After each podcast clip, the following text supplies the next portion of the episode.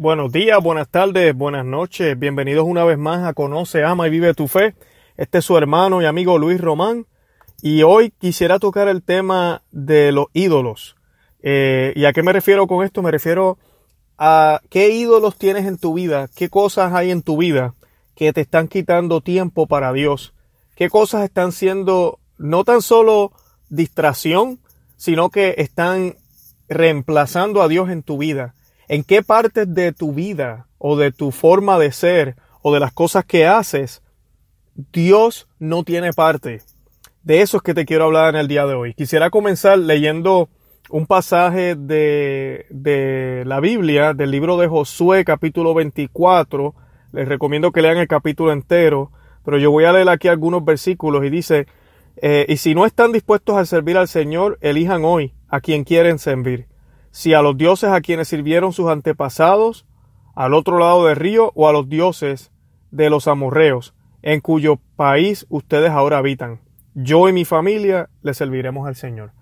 Eh, esto es Josué eh, cuestionando a los israelitas porque, como sabemos, los israelitas salieron de Egipto, comenzaron esta trayectoria, pero se encontraron con otras, con otros pueblos, con otras personas.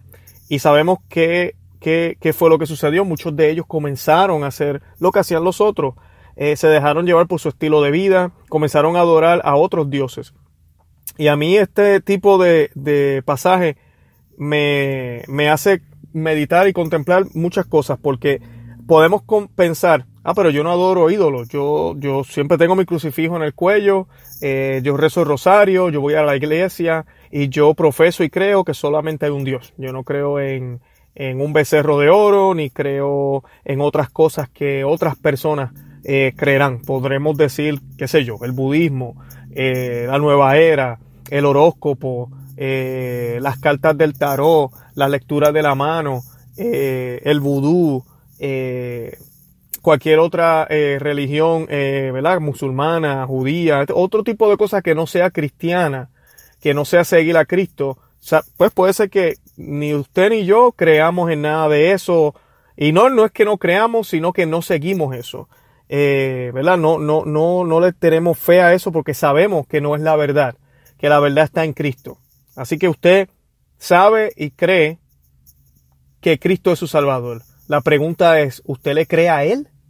Usted sabe que Él existe, hasta los demonios dicen que Jesucristo existe y ellos saben muy bien que Él existe, pero ellos no le creen a Él. Y esa es la pregunta, ¿le creemos al Señor? ¿Realmente el Señor es nuestro ídolo, único ídolo, nuestro único Dios en nuestras vidas o estamos adorando otros dioses? Y un ejemplo que les quisiera dar, eh, que nos daba el sacerdote este domingo cuando eh, estuve en la Santa Misa, él nos hablaba de que él ha sabido de situaciones como por ejemplo eh, cierta familia que tiene a un niño que juega fútbol y juega muy bien fútbol y ahora resulta que hay este torneo muy importante para la carrera de su hijo. Y los juegos son los domingos. Y resulta que tienen que pues, practicar, hay reuniones ese mismo día antes y después del juego. Y pues acaban de hablar con el sacerdote y le acaban de decir que ellos no van a poder ir a la misa los próximos cuatro domingos. Son solamente cuatro domingos. Eh, luego de eso ellos vuelven otra vez a la, a la rutina normal. Eh, y ahí es donde viene la pregunta, ah, pero eso es algo temporero, Dios entiende, el niño es importante, eh, ¿cómo va a ser? Hay que apoyar al hijo. Pues eso es un ídolo. El, el, el, la carrera del hijo en el fútbol se está convirtiendo en un ídolo para esa familia. Primero que nada, podremos decir que son solo cuatro semanas. Usted no sabe si mañana se va a morir. Así que cada día debemos vivirlo como si fuera el último. Ese es lo primero. Eh, lo otro es que, ¿qué es más importante? Realmente, Dios o el juego de fútbol. Y y, y, serán cuatro semanas, pero entonces, ¿qué estamos diciendo? ¿Qué estamos implicando aquí? Que por cuatro semanas, Dios, aguántate, porque mi hijo es más importante.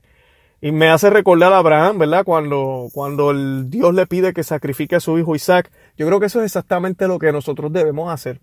Eh, sacrificar muchas cosas, dejar de hacer algunas cosas que quisiéramos hacer a nuestra manera para tener a Dios como siempre en el primer lugar, como debe ser. Eh, y yo no estoy diciendo que el fútbol es malo, yo no estoy diciendo que el niño no puede jugar, pero tal vez el niño debería buscar y su padre debería buscar algún otro torneo que no lo celebre los domingos. hay muchos torneos que no se celebran los domingos, hay muchas actividades que no tienen que ser domingo. Y el poder entonces eh, eh, servirle al Señor.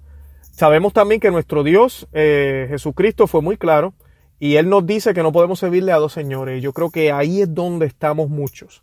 Servimos a dos dioses. Servimos a Dios los domingos y coqueteamos con todo lo demás durante la semana. Yo le pregunto a los caballeros que me escuchan, ¿qué cosas tú miras en el, en el teléfono cuando estás a solas? ¿Qué, ¿Qué, qué, contenido estás observando cuando estás a solas? No hay nadie al lado tuyo y estás a solas. ¿Qué cosas observas en el teléfono? A ti, mujer, ¿qué, ¿cuánto tiempo pasas en el gimnasio? ¿Cuánto tiempo le dedicas al maquillaje, a la ropa? Eh, y realmente hasta te preocupas tanto por eso y ni siquiera piensas en Cristo hasta el domingo. O sea que no estás pensando en un examen de conciencia, no haces un examen de conciencia diario, no te preocupas por el bien o el mal que hiciste cada día y eso no te causa una, una acción, sino que sí te preocupa el qué me voy a poner mañana, eh, cómo me van a ver las amigas, cómo voy a presentar al trabajo. Eh, eso, eso es un ídolo. Eh, el hecho de que hasta la familia, como mencionaba ahorita, se, se ponga en el medio de nuestro caminar hacia Cristo. Y pues yo no voy a la misa porque es que el domingo es el único día que yo no trabajo. Yo trabajo de lunes a sábado y el domingo es para mi familia. Pues mire, caballero, mire, dama, vaya a la misa el domingo en familia. La Santa Misa es solamente una hora. ¿Y por qué es obligatorio para nosotros los católicos? Porque el domingo es día de fiesta y el cuarto mandamiento, si no me equivoco es cuarto, nos dice que debemos santificar las fiestas. Así que es obligación santificar la fiesta. El domingo es día de fiesta, el día del Señor, el día en que resucitó el Señor. Por ese, después de ese día, del día de resurrección, el día de Pascua, todos los domingos se convirtieron en, en pequeñas Pascuas. Así que yo quiero que medites en eso. ¿Qué cosas te están alejando del Señor? ¿Qué lugares oscuros hay en tu vida? ¿Qué lugares oscuros hay en tu vida que no quieres aceptar que Dios sea el ídolo de ti? Tu sexualidad, ¿Cuántos matrimonios católicos no hay que no quieren saber de las enseñanzas morales de la Iglesia Católica respecto a la sexualidad?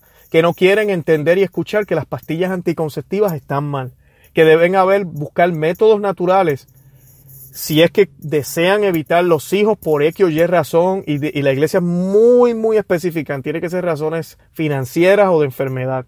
Pero si usted está bien, usted tiene un buen trabajo, usted debe estar abierto a la vida. Si usted no quiere tener hijos, pues no se ponga a, a hacer cosas que causan hijos.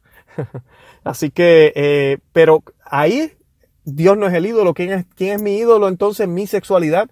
Si yo no quiero aceptar las enseñanzas de, mi, de la Iglesia Católica, yo soy el Dios. Yo elijo y escojo cómo va a ser mi sexualidad, qué cosas voy a hacer en la cama y cómo las voy a hacer. Así que tengamos mucho cuidado. Eh, ¿qué, ¿Qué cosas veo en la televisión? Somos muy bien para hablar de portarnos bien y todo lo demás, pero nos ponemos a ver esa película que tiene un idioma, un lenguaje bien, bien obsceno. Vemos películas con doble sentido donde la sexualidad brota a, todo, a, a, toda flor en toda la película. Eh, escenas, eh, orgías, eh, personas teniendo relaciones con el mismo sexo, pero las vemos y nos reímos del chiste y de todo lo demás. ¿Es eso lo que nosotros, para eso utilizamos nuestros ojos y nuestros oídos? ¿Qué tipo de música escuchamos? Yo no voy a dejar que Dios escoja mi música. A mí me encanta el reggaetón. A mí me encanta escuchar la bachata. Y sí, habla de cuernos y habla de que debo estar con él, que aunque esté casada, que debo estar con ella, aunque él esté casado, que su marido no sabe lo que hace. Y me encanta la canción y la canto y todo, pero yo soy cristiano. ¿Qué tipo de doble vida llevamos? Ahí es donde están esos ídolos. Esos ídolos que no nos dejan acercarnos a Dios. Mi hermana y hermano, hasta que no hasta que no permitas que Dios sea todo en ti, Él no va a estar completamente manifestándose en tu vida. Entonces a veces le cuestionamos al Señor. Porque muchas veces decimos, no, Dios escucha todas las oraciones. Sí, Él las escucha. Pero Él es quien decide cómo las va a responder. Él es Dios. No tú ni yo. Él es Dios. Y Él las va a responder a como nosotros nos hayamos comportado, como nosotros nos merecemos porque Él le da al justo lo que se merece. Dice las Sagradas Escrituras que a quien se le ha dado más se le dará más y a quien tiene poco hasta se le quitará lo que tiene. ¿Por qué? Por mal agradecido, por mal administrador, por no escuchar al, al, capataz, al jefe, por no escuchar a Dios, por no seguir a Dios, por, por servirle a varios señores. Así que hermanos y amigos, lo que sí les quiero dar eh, en el día de hoy es, entre, en, un sentido, es una advertencia, un despertar, que ojalá podamos darnos cuenta quiénes son los ídolos en nuestras vidas que impiden que Cristo esté cerca de nosotros. Que ojalá podamos imitar el ejemplo de la Santísima Virgen, quien dejó de ser ella para ser la Madre de Dios, quien aceptó el yugo que Dios le daba y quien Cristo logró hacer por Cristo y por los méritos de Cristo, obtuvo las fuerzas y las gracias para poder sobrellevar. Asimismo puede ser en nuestras vidas si nos sometemos a su santa voluntad. Que Dios me los bendiga y la Santísima Virgen me los acompañe siempre.